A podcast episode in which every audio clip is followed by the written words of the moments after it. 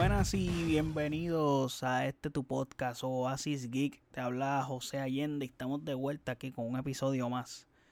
Y vengo a hablarles del final de la serie de Loki. Bueno, del primer season. Porque como dato de spoiler, aunque esto ya debe de estar rondando por las redes sociales. So, si estás escuchando este episodio, no has visto el último capítulo de la serie y estás navegando por las redes sociales, déjame decirte que ya te tiene que haber llegado esa noticia de que está confirmada un segundo season de esta serie de antemano. Y aquí nos vamos a, a full spoiler, a casco borro. Porque es que es complicado hablar de esto sin spoilers. So, ajá, les voy a dar mis impresiones de lo que pasó y de lo que puede ocurrir en el futuro a raíz de este final de la serie de Loki. Y antes de hablarle spoilers fuertes, quiero decir que es la mejor serie que he visto de Marvel, o en el overall de las series, de estas tres series que han salido de Disney Plus de Marvel Studios.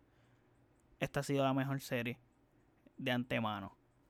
Y número dos, tengo que decir que este episodio final no fue algo mega épico, no fue como un cierre de, de, de temporada como por lo general uno espera pero fue algo súper explicativo.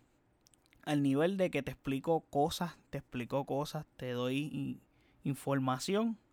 Pero, ¿qué pasa? Tú llegas a este episodio o llegas a ver esta serie con muchas preguntas.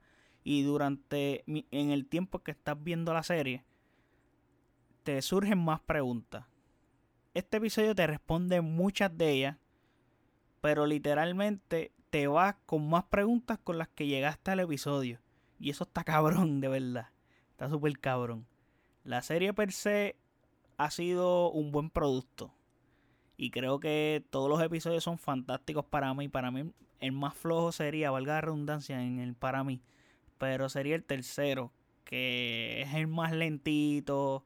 Porque pues se trata de, de, de la interacción de esos dos personajes particularmente porque pues se tienen que conocer, tienen que, que haber química, tiene que, que, surgir, o sea, tiene que haber algo que, que, los haga como que, que tú logres encariñarte con esos dos personajes, etcétera. Y es importante también porque uno de ellos no sabemos nada de ellos, solamente sabemos que es una variante. So es importante ese episodio por esa razón. Pero es el más lento de todo y es un episodio medio... Ah, te puedo decir, medio raro. A mí, para mi gusto, no fue el mejor. Fue para mí el más flojo de todos, pero era necesario. So, it's okay. Y entiendo que el timing de, de la cantidad de episodios creo que es la, la, ideal. O sea, fueron seis episodios, creo que es más que suficiente. No creo que hacía falta ni un episodio más ni uno menos. Creo que está súper bien manejado esa cantidad de episodios. A diferencia de WandaVision, que yo no sé cuántos tuvo, creo que fueron 8, 9. No recuerdo. Y Falcon tuvo, creo que 6 también. Sí, Falcon de Winter Soldier tuvo como 6, si no me equivoco. Pero aquí, ya que las vi todas, eh, esta fue la mejor, la más consistente. Eso sí, yo, según navegando en las redes sociales, etcétera, no vi el mismo hype que había con Wanda. Para mí que esa serie, el escalón fue tan arriba con lo que la gente estaba esperando. Y mientras lo que iba sucediendo como que te llenaba con más hype. Aparte que lo daban en un día que era como que viernes.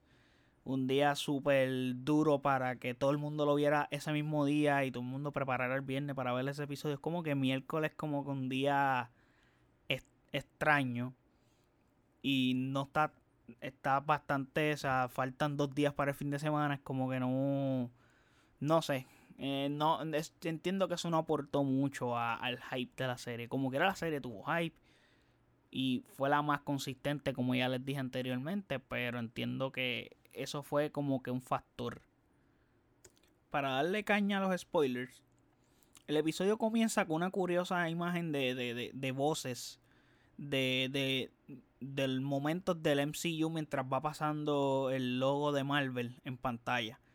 Y es como contarte todo o sea, simbológicamente yo lo vi de esta forma. Te cuentan todo lo que ha pasado en la humanidad en lo largo del tiempo, pero en el universo que nosotros conocemos a detalle, que es lo que ha ocurrido en el, MCU desde la primera película de Iron Man 1 hasta la última película que creo que fue Ant-Man and the Wasp, ya ni me acuerdo, Spider-Man.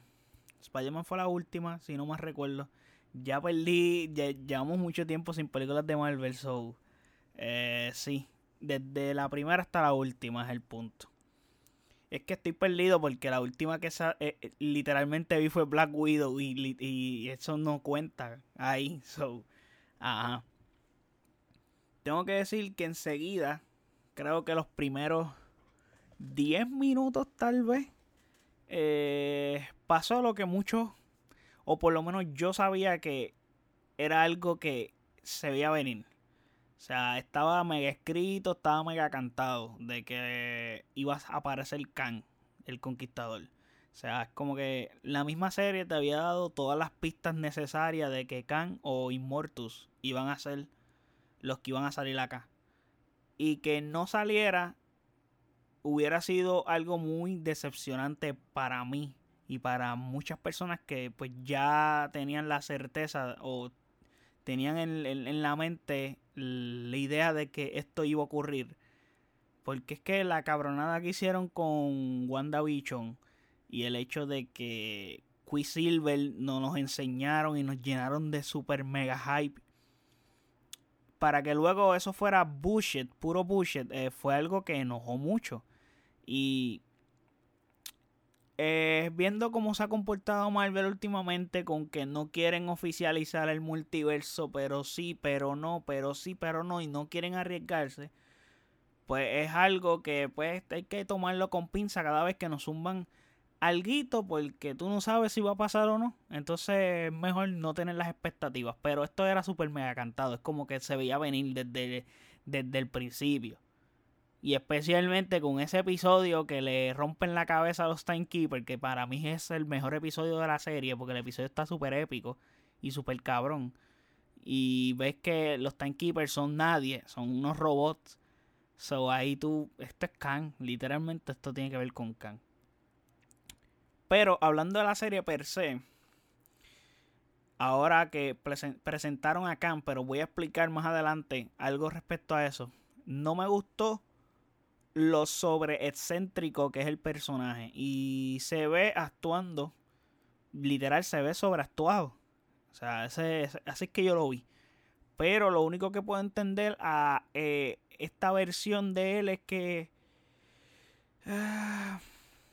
te puede parecer que es un tipo buena gente, un good guy. Eh, les voy a explicar más adelante sobre esto de good guy y, la sobreactuación y, y lo que está ocurriendo aquí. Aquí nos presentan a Kang de otra forma. Bueno, se supone que cuando... Ok, vamos a, a reagrupar. Nos presentan a esta persona que se llama He Who Remains. O sea, como que la persona que, que todavía queda. Por decirlo así. Obvio, sabemos que es Khan porque es el actor Jonathan Majors, que es el que está casteado como, valga la redundancia, Khan en la película de Atman and the Wasp en Quantumania. ¿Qué pasa? Hay que recalcar que en la serie hacen algo muy interesante porque mezclan dos personajes en uno. O sea, te estoy hablando del que acaban de enseñar, o sea, del que enseñan al principio que se llama He Remains.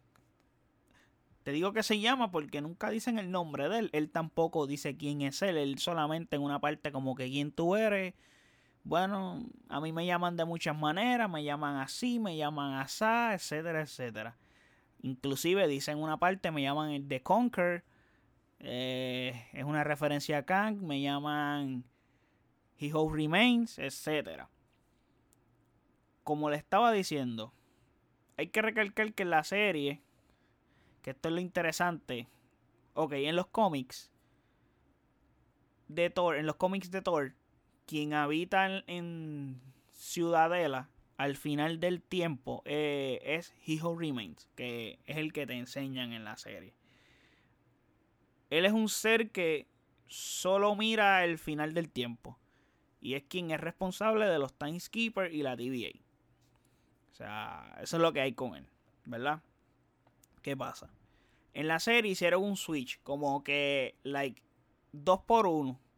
Esta persona que estamos usando eventualmente es Kang.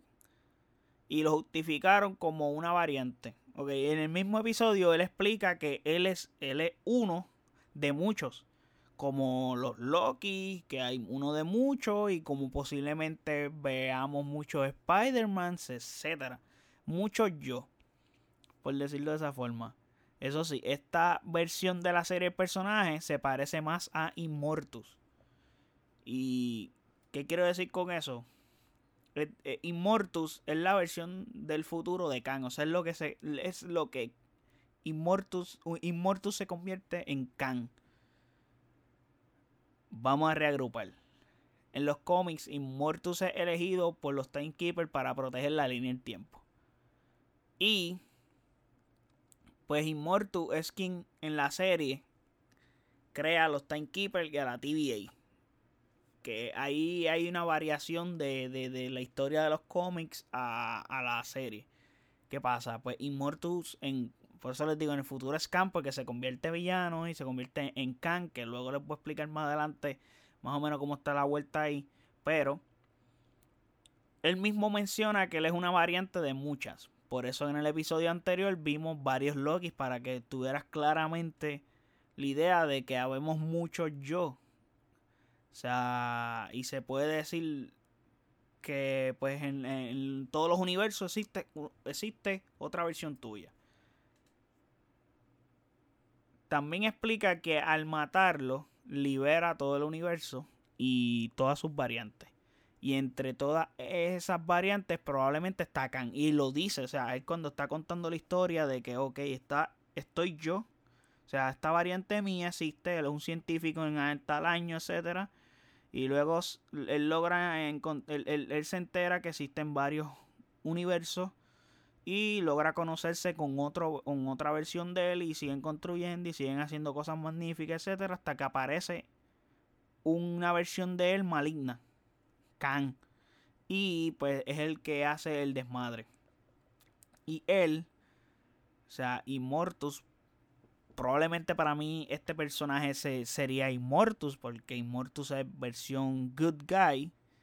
Eh, es el que pues decide tomar el orden y mantener la línea el tiempo como es, crear los timekeepers, etcétera, pues eso se cambió, ese origen de los cómics, bueno, los cómics, los timekeepers quien lo, bueno, los timekeepers es quien lo eligen a él. Acá la situación es distinta. Acá él los crea y crea la TVA.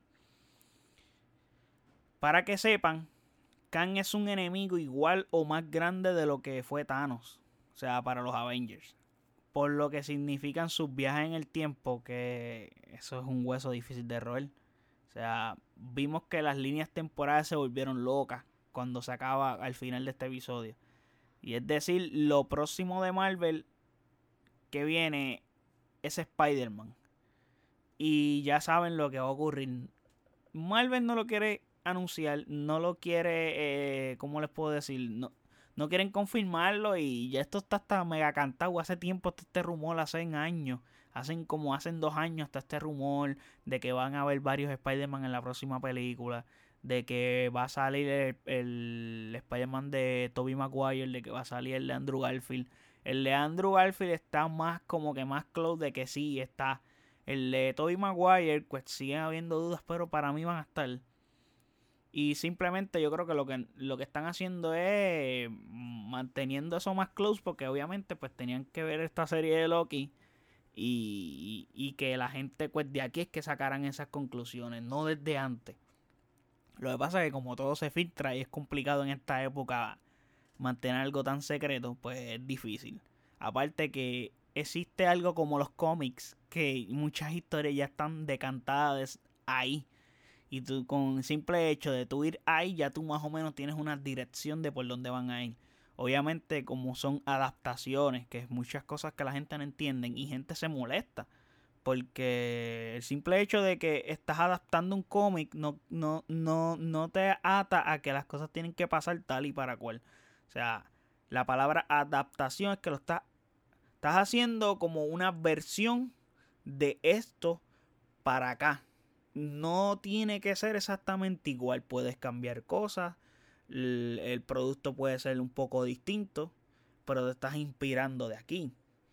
Y más o menos así es que funciona una adaptación. Por eso es que la gente se enoja cuando hacen adaptaciones de libros, cómics, porque la gente a cojones quiere algo exactamente igual al libro, puñeta. O si quieres, si quieres algo igual al libro, vaya y lea el libro. Si quieres algo igual al cómic, vaya y lea el cómic y allá disfrutas de ese contenido. Acá el contenido tiene que ser distinto. Aparte, es más interesante para nosotros no saber qué carajo va a pasar. Porque si sabemos lo que va a pasar, pues no sería interesante. ¿Me entienden? Ahora, a ver, luego de haber dicho eso, vienen varios Spider-Man. Eso está cantado ya. Y no se sorprendan. No se sorprenden más. Esto yo lo voy a filmar hoy. Hoy es que 14 de julio, miércoles 14 de julio. Yo estoy filmando que el trailer de Spider-Man viene antes que llegue agosto. Se los estoy diciendo. El trailer de Spider-Man va a salir en estos días y será justamente antes de agosto. Se los estoy diciendo. Eso viene. Me llama, me, me, bueno, me llena mucho de atención y de hype la película de Doctor Strange. De per se, con saber el título desde que se anunció yo tenía hype. Y cada vez tengo mucho más hype con todo lo que ha ocurrido en el camino hacia esa película. Porque la película se llama Multiverse of Madness. O sea, ese título es un título cabrón. O sea, y supuestamente va a ser una película de terror. O sea, es como que tiene todo, tiene todo, todo para hacer una película cabrona y probablemente de las mejores de Marvel. O Overall espero que este hype y esta y estas altas expectativas que me está llenando esta película no me desilusionen cuando la vea. Pero creo que va a ser un producto espectacular. O sea, aquí esto puede traer mucha cola. Y a raíz del multiverso, Marvel puede hacer muchas cosas. Marvel lo tiene que hacer. O sea, ya, ya, ya han como que han batido mucho la, la, la, ¿cómo se dice esto? El sartén lo han batido mucho con el tema del multiverso que tienen que ya mojarse, o sea, no, no pueden seguir dándole vuelta y, y vuelta y vuelta, tienen que mojarse ya con este tema, o sea, tienen que hacerlo, o sea, desde que Spider-Man en Far From Home hablaron del multiverso y luego viene Misterio y te dice, no, que eso no existe. Como que, serio, o sea, nos cogiste pendejo en ese trailer, hermano como que, men, no, no hagan eso, mano. No, no, no, no jueguen con los sentimientos de la gente. O sea, están cabrones. Lo que Marvel tiene en sus manos es algo muy interesante. Porque con ese mismo multiverso, o sea, pueden hacer algo con los mismos X-Men. Pueden hasta justificar su entrada de cómo llegaron, etcétera. Eso es algo que ya yo dije hace tiempo atrás. Y creo que está grabado aquí en este podcast en episodios anteriores ya yo he hablado de eso y entre otras cosas pueden hacer muchísimas cosas. Multiverso te puede ayudar en, en, muchas cosas, en los cómics es algo esencial el multiverso. O sea, constantemente tú te estás cruzando con otro cabrón que es igual que tú. O sea, te estás cruzando con otro Peter Parker, con otro personaje que eres tú mismo. Y eso pasa constantemente. Ok, cuando se acaba el asunto de, de, de, de Selby y de Loki, etcétera, él cayó, él cae en la TVA. Y esto sí me tomó por sorpresa completamente. Es como que, wow, ¿qué carajo pasa aquí? Por el simple hecho de que cuando Loki va corriendo se encuentra con Mobius. La escena que tuvimos anteriormente con Mobius y el agente especial este que la trigueñita, la muchacha trigueña ella que si logra saber que es una variante. Cuando, curiosamente vimos esa escena, luego pasa que Loki regresa, etcétera, y Loki los ve a ellos dos juntos y Loki le como que ah, que esto, lo otro. Y Mobius no conoce a Loki, no lo reconoce y wow, ¿qué pasó aquí? Ok, recuerden que en el, en el capítulo este He Who Remains les dice, ok, ustedes tienen dos opciones aquí.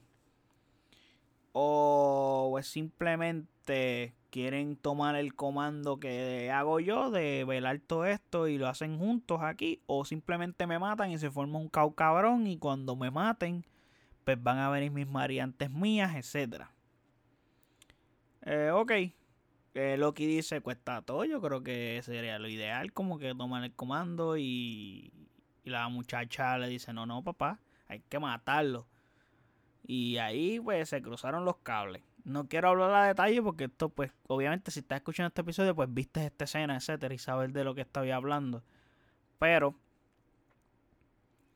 saben que ella lo mata. O sea, mata a este, esta persona, probablemente es Immortus. Lo mata y, mano, aparentemente Loki está en otra línea temporal en donde la TVA es distinta, Mobius no lo conoce y la estatua que ve es la de Khan. Tú dices, vete para el carajo. En vez de los Timekeepers es Khan el que está ahí. Y dice, oh shit. Se jodió esto. Y probablemente esto, y lo toman como si fuera un agente. O sea, ah, agente, como que, ¿cuál es el nombre tuyo, agente? O sea, ¿cuál es tu sesión? Como que, dude, este, como que tú me estás preguntando esto? Tú no me conoces, ¿qué es lo que es? Y lo que ocurre es eso. Que cayó en otra línea temporal. Y se descoñeta esto. Probablemente lo que iba a tener un cameo en Doctor Strange. Esto como que se cae de la mata. Que puede ser que esté. Porque si él lo ahora se va a convertir en un agente. Y esa es la manera en la que él, va a tratar de, de, arreglar todo. Porque él va a seguir constantemente en esto. Y agregándole que ya se confirmó el segundo season. Y el segundo season es bueno lo que se sabe de él porque se confirmó que va a salir a finales de 2022. O sea, después de la película de Spider-Man, después de la película de Doctor Strange. Eso es perfecto. Eso es perfecto. Me parece magnífico porque después de todos los eventos que ocurran ahí en el Season 2 de Loki es que vamos a estar viendo resoluciones de ellos. Bueno, si es que literalmente nos van a contar la historia a raíz de esos eventos de esas películas. Y para cerrar, los que dijeron que pues no había pasado nada, pues sí. Estas son las consecuencias de los viajes del tiempo de Avenger Endgame. Y ahora es que los estamos viendo. So, todo está conectado todavía, gente. Y se va a seguir conectando más y es como en la serie Dark es un nudo y este nudo no puede soltar nadie. Así que así vamos a cerrar este episodio. Espero que les haya gustado este episodio, gente. Y gracias por escucharnos. Nos puedes seguir en nuestras redes sociales como así GeekPR en Facebook, Instagram, Twitter. Nos puedes escuchar en cualquier plataforma digital de podcast. Apple Podcast, Spotify, Google Podcast, Brickle, etcétera. Nos puedes buscar por ahí, hay más episodios. Y nada, gente, hasta la próxima, chequeamos y gracias por su apoyo.